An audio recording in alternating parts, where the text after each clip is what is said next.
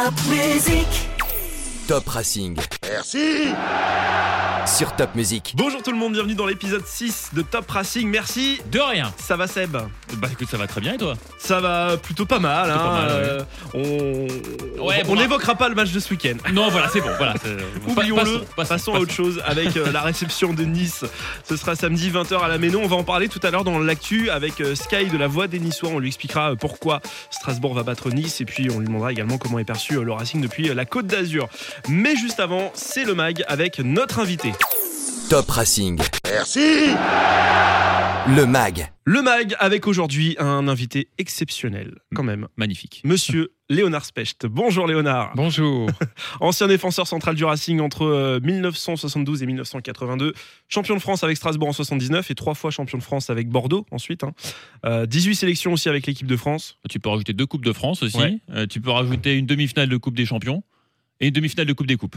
On est complet, euh, Léonard Parfait, parfait. C'est- pas mal quand même. C'est- bien. Il y a quand même peu de joueurs dans l'histoire du foot français qui ont un palmarès comme ça, quand même, mine de rien. Et je parle Oh, même pas de en l'histoire du Racing, juste dans l'histoire du foot français, quand même. Oh, il y en a quel- quel- Quelques-uns, oui, hein, mais enfin. euh, Si on ajoute, parce que il faut rajouter quelque chose d'important, parce que j'ai dû faire euh, avec les matchs de Ligue 1 près de 500, Ligue 2, euh, j'ai fait deux, matchs en, Ligue 2 avec les matchs de Coupe d'Europe, les matchs amicaux. Ça fait énormément de matchs de, de- de haut niveau. Je pense qu'il n'y en a pas beaucoup de, de- de joueurs qui ont fait plus de matchs que cela. oui, Et sans, sans, sans gr- grave blessure. J'ai eu carrière. une petite, j'ai un petit souci qui m'a malheureusement qui m'a privé de la Coupe du Monde en 86. Ouais. Euh, j'ai été bless- blessé en demi-finale de, de la Coupe de France, donc j'ai pas pu aller à, au Mexique en, en 86. Donc c'est une blessure qui m'a éloigné des terrains pendant pendant cinq mois. Euh, oui. Est-ce que, est que ça t'arrive de te retourner sur ce palmarès des fois? De, de te dire, voilà, de- d'avoir un petit peu de. euh, Pas trop, Non. pas trop. Euh, quand on m'invite dans des émissions de, de radio ou de télévision, il faut que je regarde un petit peu pour, pour être, pour être à, à- à- à jour. Mais je crois que la, la- la vie m'a donné une chance, c'est que de tout de suite passer à autre chose. Mhm. Donc à la fin de ma, ma- ma carrière de joueur, j'ai entraîné. J'ai pas eu le temps de, de- de digérer ma carrière. Et après, pour- après avoir entraîné, ben, très vite, le monde de l'entreprise euh, m'a appelé. Et je suis allé dans le monde de l'entreprise. Donc, j'ai pas vraiment eu le temps de, le temps, ouais. de, de- de regarder ce qui s'est passé dans ma cave. Il y a plein de maillots, plein, mais ils sont tous dans des tiroirs, dans des, dans des coffres. Il faudra un jour que, Bah, que, que je m'y mette. Je viendrai t'aider, je viendrai t'aider Voilà. à faire un petit peu le ménage Bah, J'ai un petit-fils qui, qui joue au foot et qui, de temps en temps, il veut mettre le, le nez et puis chaque fois, il remonte avec euh, deux ou trois petites choses qu'il veut emmener. Et donc, euh, mais je, je m'y mettrai un jour pour regarder ce qu'il y a là-dedans. Ouais. Euh, ah, toi, tu étais un, un vrai Alsacien, hein. né à Momenheim. Euh, toute, euh, voilà, toute la formation au Racing, une très belle parenthèse à Bordeaux, on l'a dit, mais tu es vite revenu finir ta carrière au Racing pour euh, y devenir aussi entraîneur après, mais ça, on va, on va y revenir. Petite parenthèse à Sochaux également à, à un moment donné, mais rapide. Tu es toujours resté fidèle à l'Alsace, alors que tu aurais peut-être pu partir euh, ailleurs, mais pourquoi, pourquoi être toujours resté, être revenu Parce finalement que, ici parce que euh, à, à mon époque, euh, euh, on, était, on était fidèle au, au club. hein. C'est important. Euh, euh, pareil dans le monde de l'entreprise, on était fidèle à l'entreprise, on, on était fidèle au club et on était alsaciens. Donc les Alsaciens qui, qui sont fiers de, le- de, de leurs racines, donc ils, Mm. sont vraiment, ils sont vraiment accrochés à, à- à leur club. Et puis après, il y a, il y a, il y a, il y a les événements. hein. À mon retour de, de, de Bordeaux, j'étais- j'ai joué à Bordeaux de 82 à 87. Et, et j'étais sollicité par pas mal de, de clubs parce que j'avais 33 ans, bon, les Girondins de Bordeaux. Mm. Il y avait un certain Alain Roche qui, qui était là, qui, qui me poussait un peu vers, vers la sortie, et puis c'était c'était normal. J'aurais pu aller dans d'autres clubs euh, de France, mais bon, le, le- le club m'a rappelé, m'a fait une proposition de joueur et de reconversion Mhm. qui était quand même assez intéressante. Donc, euh, étant dans le football, reste, voulant rester dans le football, faire euh, revenir en Alsace pour travailler au, au club, euh, à- dans mon club, c'est quelque chose que, que j'ai fait. On était beaucoup plus fidèles Oui. au club, euh, à ses origines, qu'aujourd'hui. Mm. Euh, C'était un peu différent. Alors justement, fidèle au Racing, tu as occupé donc tous les postes, on le disait, un joueur, entraîneur, président. Euh, on va revenir euh, sur euh, quelques grandes étapes de la vie du club et tu nous donnes du coup ta, ta vision. Et on commence en 1972. Donc là, tu intègres le centre de formation du Racing. Ça ressemble à quoi le centre à cette époque? Oh, il n'y avait pas encore de, de, de centre admis. C'était le début. hein. C'était le le début de, ces centres de formation où, où la France n'était pas très très bonne en foot. Et puis un certain Georges Boulogne Hmm. hein, qui avait dit bah il faut il faut il faut prendre les, jeunes un peu plus tôt. Il faut les faire travailler parce que la France avait ce complexe. Il avait un complexe un peu physique. notamment par rapport aux, Allemands. Donc il fallait créer des centres de formation, il fallait, euh, il fallait travailler plus, plus. Mais après, on en est revenu, hein, parce que à un moment donné, les pubs Alger, etc., on avait mal géré. Donc il n'y avait pas de centre de, formation. J'étais, j'étais en fac de Strasbourg, je faisais du droit, donc j'essayais de, de faire les, les deux. Je dormais. Euh, il, y avait, il y avait quelques chambres euh, sous la tribune nord actuelle, hein, celle Ouais. qui était. Il y avait quelques qu'on partageait avec Hiver Lâché. Il y avait, il y avait aussi les, les- le club Racing était encore un club omnisport. Il y Mm. avait le tireur Bury, hein, qui est devenu un, un des, euh, qui a gagné, je crois, une médaille de bronze aux Jeux Olympiques de tir. Donc il y avait quelques lits euh, qu'on occupait hein, et, et, et puis on s'entraînait, on allait à l'école. C'était pas encore aussi bien organisé Ouais. hein, comme c'est le cas actuellement. Rien à voir avec ce que, ce que vivent les, les jeunes du centre aujourd'hui. On avance un petit peu dans le temps, 1979, forcément on y vient, on y passe, le titre. Euh, mais ce que j'aimerais que tu nous racontes, c'est le vestiaire, le couloir aussi de Ouais. ce vieux stade de la Méno, avant, avant parce qu'il a été refait en 84, mais tel qu'il était avant. Et qu'est-ce qu'on ressentait quand on était dans, dans ce vestiaire avant de monter, et surtout au cours de cette saison qui était, euh, qui était extraordinaire. Ah oui, c'était c'était un stade euh, qui était plein, des supporters qui étaient présents euh, comme un petit peu maintenant. Bon, mo- moins bruyant, mais quand même assez bruyant parce que cette tribune était, était, était en bois. hein, donc, euh, il y avait que, je crois, 3000, 3000 personnes qui étaient, qui étaient dans les tribunes. Et puis, ça tapait euh, très fort sur, sur ce bois et puis un petit peu de béton qui, qui, qui, qui, qui maintenait, euh, qui maintenait ces tribunes. Et c'est vrai que dans le vestiaire, nous, euh, on avait l'habitude de. On savait qu'on n'allait pas s'écrouler, mais les adversaires en face, en entendant ces, ces bruits énormes, bah, ils avaient peur. Qu'est-ce qu'est-ce qui va nous arriver? Ils savaient que sur le terrain, hein, ils allaient souffrir, et puis ils ont déjà souffert hein, quand les gens tapaient sur les, sur, sur les tribunes. Donc euh, ça intimidait peut-être un petit peu les, les adversaires, mais c'est pas que ça, parce qu'en face, il y avait, nous étions une très bonne équipe avec de très bons joueurs euh, euh, qui, qui méritaient ce titre euh, à la fin de la saison. On, se rappelle d'un certain Raymond D avec sa grosse moustache, mais euh, est-ce que, est-ce que, que Léonard Specht, joueur, c'était un, un joueur dur sur l'homme, comme on dit? Je sais pas, il faut le demander ça aux, aux, aux avançants. T'as bien une petite idée quand même si tu mettais des petits taquets ou si t'étais plus dans l'élégance Bah, à la Laurent Blanc, quoi. Je, pense que, je pense, je pense que euh, quand on est défenseur, il faut gagner les duels. Si vous êtes défenseur, euh, le premier objectif, c'est de gagner des duels, et surtout, surtout à l'époque. Donc, j'essayais de gagner D'accord. les duels le plus normalement du, du monde. Donc, j'évitais de les perdre. hein. Voilà, d'accord. euh, On a, on- donc on a c'était bien compris. important, c'était d'intimider un petit peu la- l'adversaire. Mais à côté de cela, bon, je, je participe quand même régulièrement au jeu et l'entraîneur de l'époque, Gilbert, nous demandait de, de participer euh, beaucoup au, au jeu. Mm, mm. Alors justement, euh, Gilbert Grèce, on, on- on en parle avec euh, le 23 septembre 1980, un épisode épique où le public prend euh, fête et cause pour Gilbert Grèce, qui était en conflit avec euh, André Bord. C'était une scène assez euh, surréaliste. C'était un match de Nantes, je crois. Oui, c'est ça, c'est ça. ouais. Ouais, Ouais. ouais. Bah, où il y avait donc le conflit euh, euh, était déjà présent depuis quelques, Mhm. quelques temps et, et, et à l'époque les résultats n'étaient peut-être pas ce qu'attendait le public et qu'attendait l'entraîneur et le président. Et, et là, euh, le président André Bort bon, avait plus ou moins pris la décision de se séparer de Gilles. Et le public avait pris fait et cause pour, pour Gilbert, dont ils ont Mhm. allumé. Ils ont allumé des tribunes en bois, hein, peut-être pas celles qui étaient en haut, mais celle, euh, celle qui était en dessous. Donc il y avait un moment assez difficile pour, euh, pour le club, un moment euh, euh, qui après fait que le club a, a plongé un peu dans des Mhm. difficultés. Quand il y a un conflit dans un club, c'est jamais bon pour le club, c'est jamais Mhm. bon pour ceux qui sont en conflit, et c'est surtout très mauvais pour, euh, pour le club. Et, et ce conflit-là a, a été très dur euh, à assumer après pour, pour, pour l'histoire du club. Mais justement, Et en- ouais, en- juste euh, je, petite, petite parenthèse pour revenir sur, sur cette période-là, est-ce que c'est pas, c'est pas un regret au final de ne pas avoir su capitaliser sur ce titre en 1979 pour, en, euh, pour engranger d'autres d'autres titres de champion? Parce que c'est vrai qu'on se dit Strasbourg aurait pu, Oui. à cette époque, devenir une place encore plus forte du foot français. Strasbourg était une place forte parce que on était champion en 79, en 78 on était troisième, donc et puis en, en, en 80 on était dans les cinq premiers. hein. Mm. On était donc pendant trois ans. euh, C'était une bonne, bonne période pour le Racing. Strasbourg était un club qui était considéré en France et, et- et- et en Europe aussi, qui avait une belle, belle place. Mais les conflits de, de- de personnes ont fait que, Mm. bah, euh, au lieu de, de- Vous savez, dans, dans- dans un groupe, dans un collectif, quand vous dépensez de l'énergie pour, pour vous chamailler, bah, toute cette énergie ne va pas Mm. hein, là où c'est important sur le terrain, sur les joueurs. Donc on a beaucoup perdu d'énergie en dehors du terrain.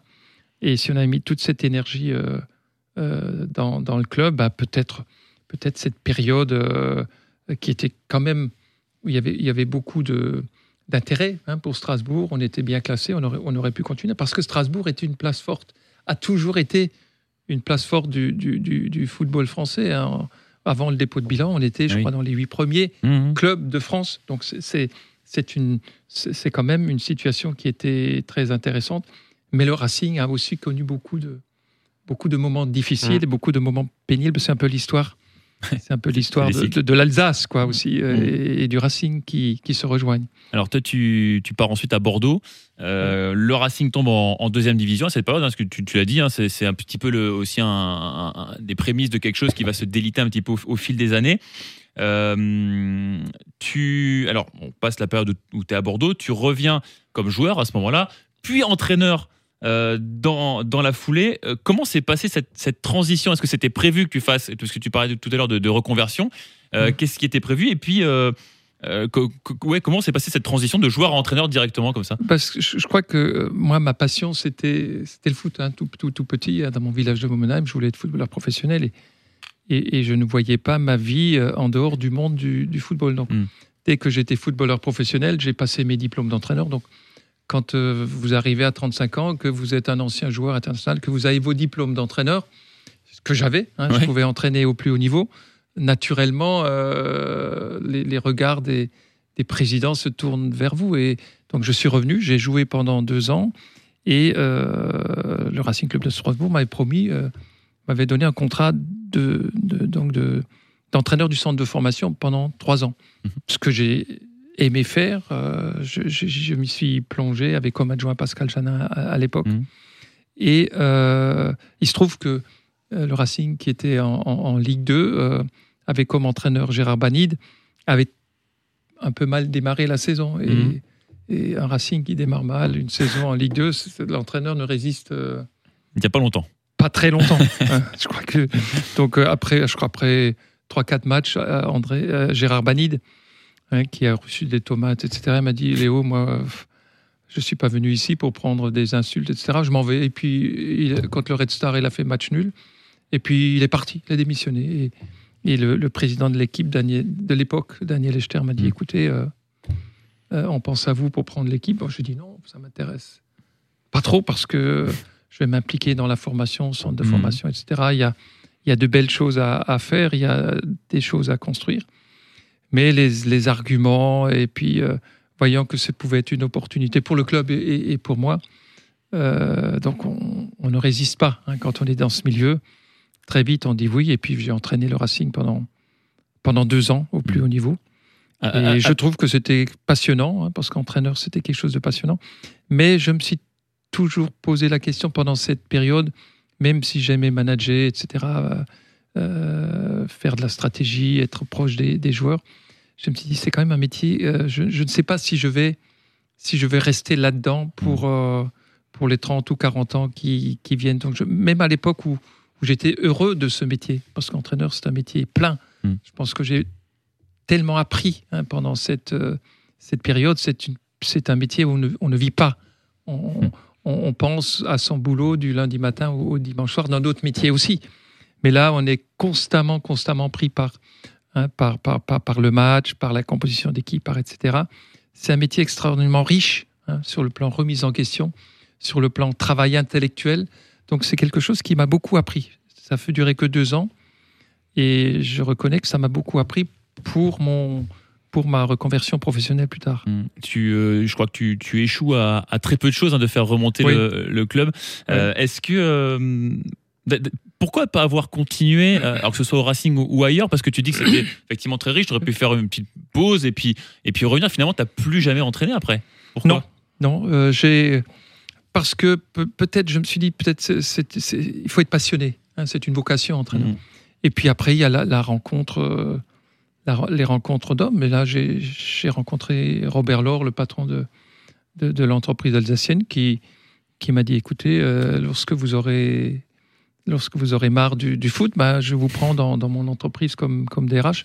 Donc j'ai refusé pendant quelques temps, mais très vite j'ai compris que peut-être euh, ma vie était aussi euh, là-dedans, de découvrir un autre, un autre monde que, que le football. Et puis, et puis bon, bah, j'ai accepté. hein. La vie est faite Oui. de rencontres. On, on ne va pas toujours là où on, on veut aller au départ, mais après, il y a, il y a des chemins, il y a des choses qui font qu'on qu'on prend d'autres qu'on prend d'autres chemins.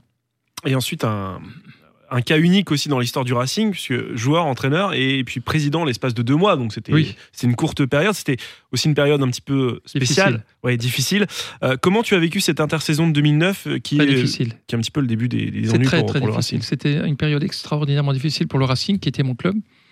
Et bon, j'étais le représentant de, de l'actionnaire, Robert Laure, qui était, qui était actionnaire dans, dans, dans le club. Et puis, ces moments difficiles, le club euh, échoue, hein, parce que, euh, euh, disons, il, il descend en Ligue. euh, En, en national, ouais. En nation. En national non, Non, en Ligue 2. en Ligue 2 à l'époque. Ah oui, pardon, en- oui, en Ligue 2 oui, pardon, oui. Ouais. avec euh, donc euh, Philippe Ginestet, bon, qui, qui était très déçu, qui avait d'autres d'autres soucis, qui avait démissionné. Et comme j'étais membre du, du directoire, bon, le, euh, le directoire se réunit, il fallait trouver un président. Ce que je voulais pas trop faire, parce Mhm. que je sentais que là aussi, je, je- c'est quelque chose aussi qui, qui président d'un club, c'est- du temps plein. Ah oui. c'est des soucis du donc je voulais pas y aller mais finalement j'ai accepté parce que parce que parce que on, m'a on m'a demandé d'y aller. Euh, après euh, je pense que j'aurais pas dû y aller mais, mais bon j'y suis allé. Euh, euh, c'était très rapide. Il fallait trouver un, un entraîneur très rapidement hein, Mm. donc euh, j'en avais consulté plusieurs qui étaient plus ou moins pris hein, euh, et puis finalement bon j'ai choisi Gilbert la mayonnaise n'a pas euh, n'a pas pris parce que bon Mm. pas pour X raisons et là bon avec Gilbert on, on s'est séparés et après vu le contexte vu l'organisation du club je ne me voyais pas continuer à, à diriger ce club avec un actionnaire majoritaire hein, qui était Philippe Ginestet hein, qui Mm. était toujours le patron Oui. direct du club et moi-même qui était là euh, avec très peu de moyens de, de- de- de gestion donc donc j'ai arrêté après, après, après ces deux mois. Et, et après, il y a encore eu beaucoup de, de difficultés de ce Racing Club de Strasbourg qui, qui finalement est, est arrivé au, au dépôt de bilan. Donc c'est une période très difficile, très, très noire pour, pour, pour les supporters du club. Personnellement aussi, parce qu'on était, on était actionnaires, on, on essayait de changer. Malheureusement, euh, vous pouviez, pouviez rien faire. Oui, et puis au- au-delà de, de l'aspect euh, actionnaire ou, ou dirigeant, ou il y, avait aussi ce côté, euh, comme, comme tu l'as dit, ce, ce club qui est attaché depuis toujours. Donc c'est encore plus dur finalement. T'es pas une pièce rapportée euh, ou, un, ou un simple, un simple entre guillemets investisseur qui, qui essaye des, des retombées économiques, qui attend des retombées économiques. attaché comme beaucoup, beaucoup des actionnaires qui étaient déjà à Ouais. l'époque, Dominique Pignat, qui était très attaché au club, mais, mais qui pouvait malheureusement pas Mm. faire grand-chose parce que le, le patron de, de- de- du club est l'actionnaire majoritaire. Et là, à l'époque, c'était l'anglais euh, Jafar Ilali, Mm. qui maîtrisait toutes les données, qui avait tout- toutes les clés en main pour faire de ce club ce qu'il voulait. T'es vraiment, t'es- c'est, enfin, ça, c'est vraiment la pire. euh, Est-ce que c'est Ouais. la pire période que tu as vécue de Oui. l'histoire du Racing Ouais. Oui, parce que j'étais impliqué dans, dans, dans, dans la gestion. Je voyais le, les difficultés y arriver et vous n'aviez pratiquement pas de, Hmm. Pas de remède, si ce n'est de- de- d'essayer de, convaincre l'actionnaire majoritaire pour aller dans un autre sens. Mais euh, c'était très difficile. Que- Ouais, sans, sans dévoiler des, des, des choses qui, qui pourraient ou qui devraient rester secrètes, mais est-ce qu'il y a une anecdote de cette période, par exemple, que tu, tu n'as jamais racontée? Non, euh, c'était toute une période euh, où on voyait le club, les, les conseils d'administration, les assemblées générales étaient toujours des moments très difficiles, alors que, que c'était en, en- en général les assemblées générales, et les, les- c'était des moments euh, de convivialité où on essayait de, traiter. Mais là, c'était c'était des, des réunions très très dures, très très polémiques, très accrochées. C'était toujours très difficile d'y- participer. Alors ensuite, justement, il y a les, les années euh, amateurs, enfin euh, les années en, Oui. en- en championnat amateur.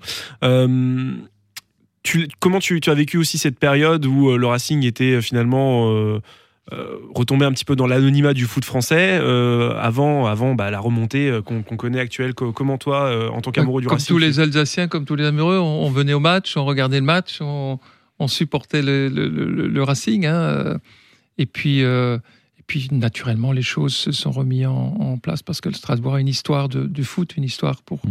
Et, et donc, avec Citerley, et puis après, dès le retour de, de, de Marc, les choses euh, hein, se sont assainis et puis euh, euh, la stabilité, etc., fait que, que le club a grandi et est aujourd'hui de nouveau une des, une des places fortes du, du football en France. De, de cette équipe euh, de CFA2, euh, CFA, est-ce que tu as gardé une, une, une tendresse particulière pour l'un ou l'autre joueur? Est-ce qu'il y a des joueurs qui.